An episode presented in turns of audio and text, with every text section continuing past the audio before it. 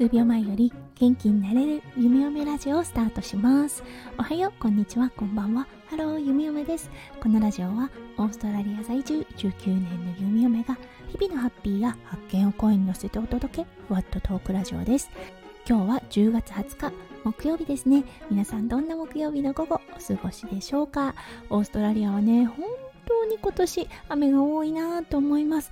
晴れては雨の日があって晴れては雨の日があってと言ってねもうあの昔のオーストラリアってほんと乾燥しててカラッとしたイメージがあるのですが今年は、うん、雨だらけだなというような印象があります。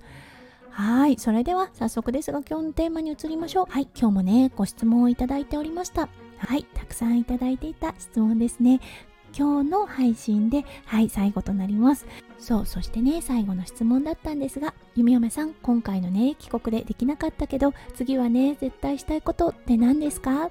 というような質問をいただきました。はい、うーん、何かなって思ったんですよね。そう、そしてね、パッて思いついたのは、弓嫁の実家に今回は帰れなかったことだったんですよね。そう日程もね結構弾丸だったのでそれもあります。そしてねあとあの今回のね旅のメインはおばあちゃんにともきを合わせるっていうね本当に本当に大きなねあの目標がありました。そうなのでねおばあちゃんとともきの時間をしっかり取りたいっていうような希望もあったんですよね。あとねもう一つ実家に帰れなかった要因の一つでコロナ禍があります。弓嫁の実家ね岩手県の盛岡市です。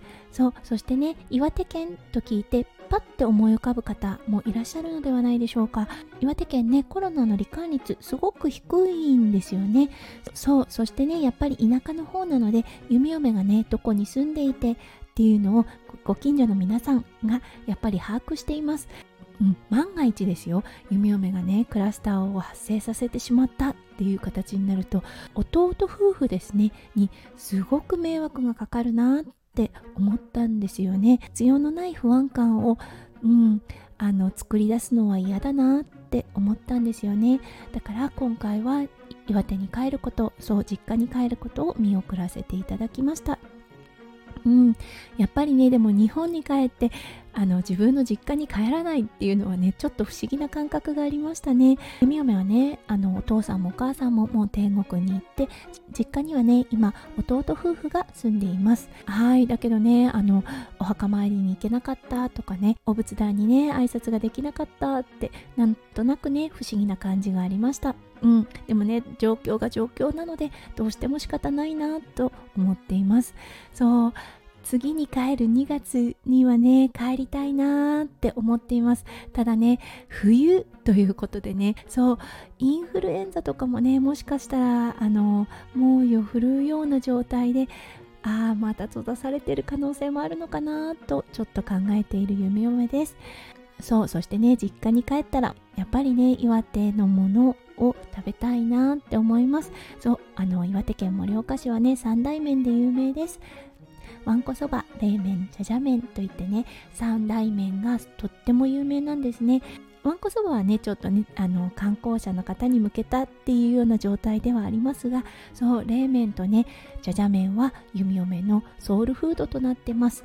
そう、だからね、これは帰ったらもう絶対食べたいなって思います。そうそしてね岩手と言ったら三陸がありますそうなのでね海の幸がとっても豊富なんですうんなのでね岩手の新鮮な魚介類も食べたいなって思います。はいということで今日はいただいていた質問にお答えさせていただきました。